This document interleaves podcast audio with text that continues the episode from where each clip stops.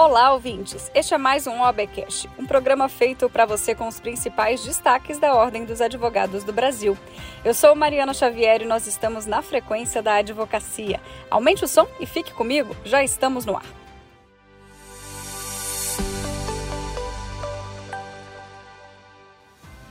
Atendendo ao pleito da OAB, o plenário do Conselho Nacional de Justiça decidiu pela manutenção do arquivamento do procedimento de controle administrativo que buscava mudar o cálculo da distância entre a sede da comarca estadual e a vara federal, para fins de fixação da competência delegada nas ações previdenciárias.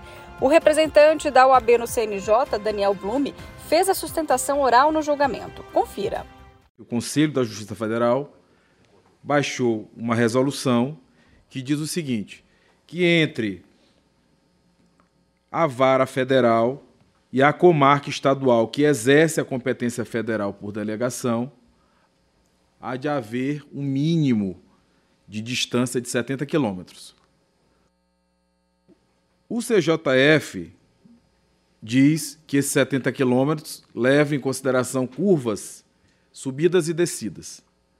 O TJ São Paulo defende que seja uma linha reta.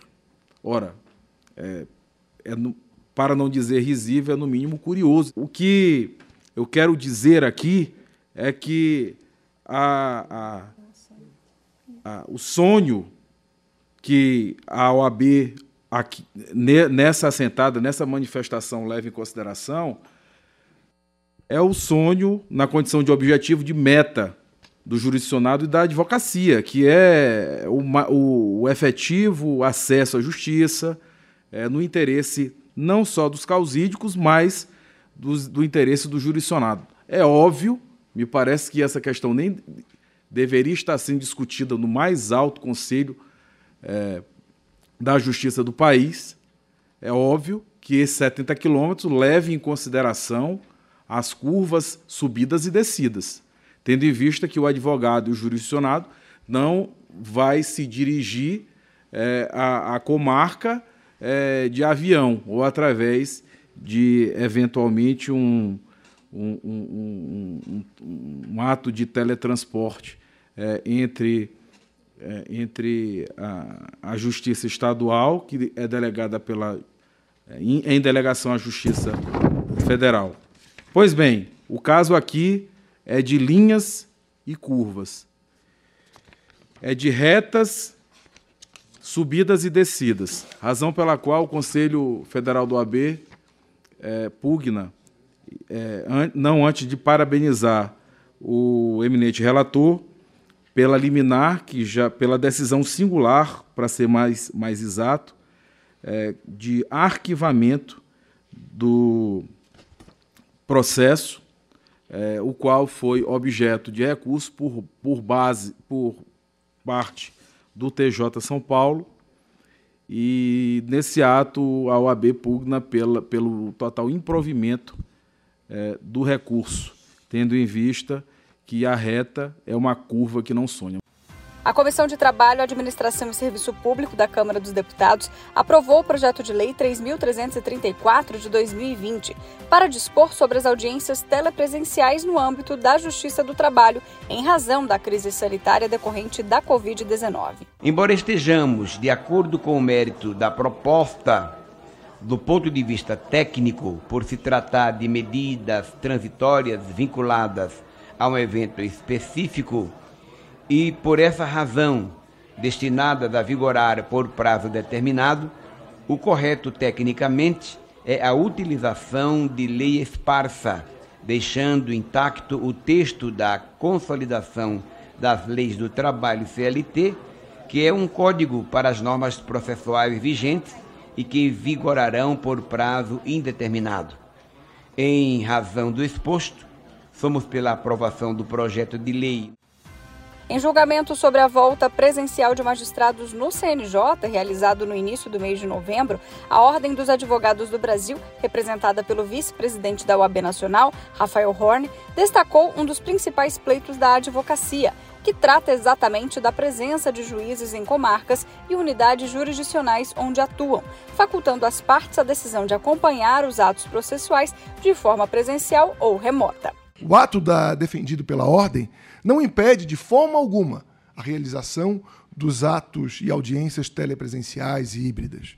A OAB defende, isto sim, o cumprimento das normativas que determinam a presença física do magistrado na unidade jurisdicional e a excepcionalidade das audiências telepresenciais, que existem, reitera-se, para atender ao interesse do jurisdicionado e ampliar o acesso à justiça. O meio telepresencial é um facilitador, entende a OAB, para a realização de audiências, e não uma forma de dispensar qualquer magistrado de estar presente nas comarcas. A partir de agora, o projeto de lei que trata de audiências telepresenciais na Justiça do Trabalho segue para análise conclusiva da Comissão de Constituição e Justiça e Cidadania da Câmara dos Deputados. Mais detalhes sobre esse assunto você confere lá no nosso site, em oab.org.br. A última edição da revista Justiça e Cidadania deste ano já está disponível para leitura. A publicação deste mês traz um artigo especial do presidente da OAB Nacional, Beto Simonetti, sobre o compromisso com a advocacia. Para Simonetti, abre aspas, o Brasil exibiu ao final das últimas eleições as credenciais que tornam o país uma das maiores democracias em todo o mundo. Pouco mais de 120 milhões de eleitores escolheram seus representantes por meio de um sistema transparente, seguro e célere. Essa maturidade democrática é uma construção articulada de toda a sociedade, tendo contribuição especial da Ordem dos Advogados do Brasil, maior entidade representativa do país. Ainda segundo ele, a OAB incumbe a defesa do Estado Democrático de Direito. Por isso, defendemos as prerrogativas da advocacia e, de igual modo, a independência judicial. Ambas são verdadeiras salvaguardas da cidadania. Por fim, o presidente da OAB Nacional conclui. A OAB não foi nem jamais será apoiadora ou opositora de governos, partidos e candidatos. A autonomia crítica da instituição é o que assegura a ela credibilidade e força para as ações de amparo ao Estado Democrático de Direito. Precisamos estar atentos às nossas garantias, mas também aos nossos deveres. Entender que, mesmo dentro da liberdade de expressão, existem limitações. Essas balizas são os próprios avanços civilizatórios concretizados na efetivação dos princípios democráticos. Fecha aspas. Mudando de assunto, a Escola Superior de Advocacia em São Paulo realizou evento ao vivo no canal do YouTube. O tema: Prevenção e Solução Extrajudicial de Conflitos Sucessórios. Uma das participantes foi a professora e palestrante Flávia Naves. Acompanhe. Nós temos é, sempre que pensar que, embora o patrimônio seja transmissível, há no patrimônio alguns conceitos, alguns limites, e há circunstâncias que, embora nós tenhamos um olhar patrimonial, elas não necessariamente são inteiramente patrimoniais.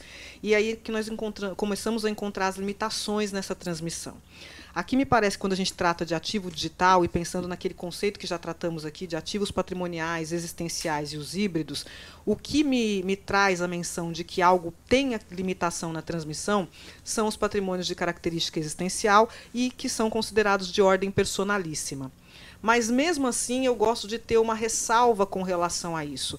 Volto a dizer, é preciso que haja um olhar para aquilo que esteja no acervo é, personalíssimo e existencial é preciso que alguém faça esse filtro de informações, porque por vezes dentro daquilo que foi alocado num escopo personalíssimo existencial, nós temos um lastrear de informações que vão levar a patrimônios comuns, inclusive, não é a propriedade de coisas que às vezes a família nem sabia que existia, sobretudo outros ativos digitais, ou vão trazer é, questões que dizem respeito a terceiros, a outras pessoas que precisam ter acesso àquela informação. O programa de hoje fica por aqui. Você também pode acompanhar as principais notícias da Ordem dos Advogados do Brasil nas nossas redes sociais. Basta um clique de curtir ou seguir e você fará parte do nosso universo OAB. No Instagram e no Twitter você encontra a gente pelo CFOAB. Já no Facebook, YouTube e Spotify, OAB Nacional. Eu sou Mariana Xavier e agradeço pela sua companhia. Eu te espero na próxima semana com mais uma edição do OABcast. O nosso encontro está marcado. Até lá!